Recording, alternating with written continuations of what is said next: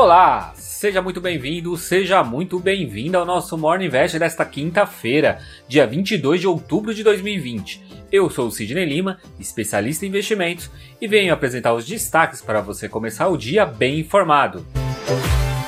Ainda não tivemos o acordo tão esperado dos estímulos da economia dos Estados Unidos.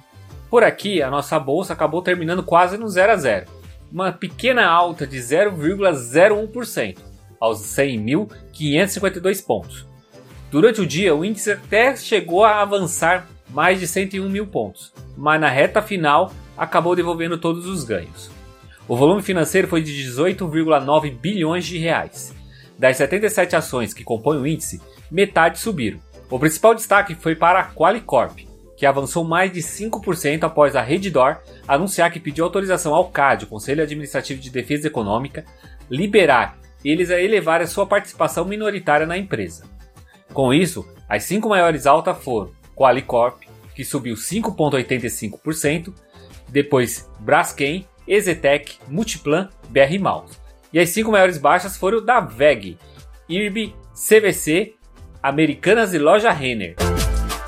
A moeda americana terminou estável, oscilando apenas 0,05% positivamente, cotada a R$ 5,61. O euro avançou 0,03%, cotado a R$ 6,65.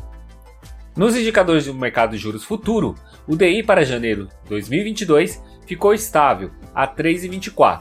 DI para janeiro 2023 avançou 3 pontos base a 4,58 e DI para janeiro 2025 avançou 4 pontos base a 6,37%. Os índices dos fundos imobiliários IFIX avançou 0,18% aos 2.828 pontos. A maior alta foi do fundo imobiliário Hotel Max Invest, subindo 1,80%. E a maior baixa foi do fundo imobiliário Rio Bravo Renda Corporativa, caindo 1,32%. O prazo dado pela presidente da Câmara, Nancy Pelosi, no último domingo, expirou e no meio de blefs e disputa eleitoral, adiaram mais 48 horas e a angústia continua. Enquanto o pacote não vem, as bolsas americanas SP 500, Nasdaq e Dow Jones oscilaram negativamente entre menos 0,22 e menos 0,35. Na Europa, os casos de coronavírus continuam sendo destaque. O ministro da Saúde da Espanha, Salvador Illa, confirmou que estuda adotar toque de recolher nacional. A França já adotou o toque de recolher em algumas cidades, inclusive em Paris, na semana passada. E por aqui, o assunto girou em torno do anúncio do Ministério da Saúde sobre comprar as doses da vacina chinesa Coronavac e o presidente Jair Bolsonaro negar que iria comprar, levando isso para um debate da vacina com uma rixa eleitoral. E no final do dia, o Ministério da Saúde resolveu divulgar que não fez nenhum acordo e por enquanto não vai comprar. E a partir de hoje, as BDRs poderão ser negociadas para qualquer investidor. Antes, somente aqueles que eram considerados investidores qualificados tinham o direito de poder comprar BDRs, que são aqueles investidores que têm mais de um milhão aplicado financeiramente. Com a mudança, agora abre um leque de oportunidades de investimentos para o pequeno investidor.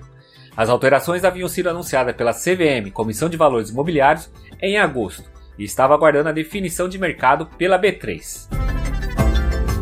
E na agenda de hoje teremos o Reino Unido divulgando os dados da produção de aço, e nos Estados Unidos é dia de divulgação de números de pedidos de seguro-desemprego. E vamos finalizando aqui o nosso Morning Invest desta quinta-feira. Esse conteúdo está disponível nos principais agregadores de podcast, como Deezer, Apple, Google e Spotify. Então já aproveita e compartilha esse conteúdo para mais pessoas. Tenha um excelente dia e eu te encontro amanhã aqui nesse mesmo canal. Então, até lá!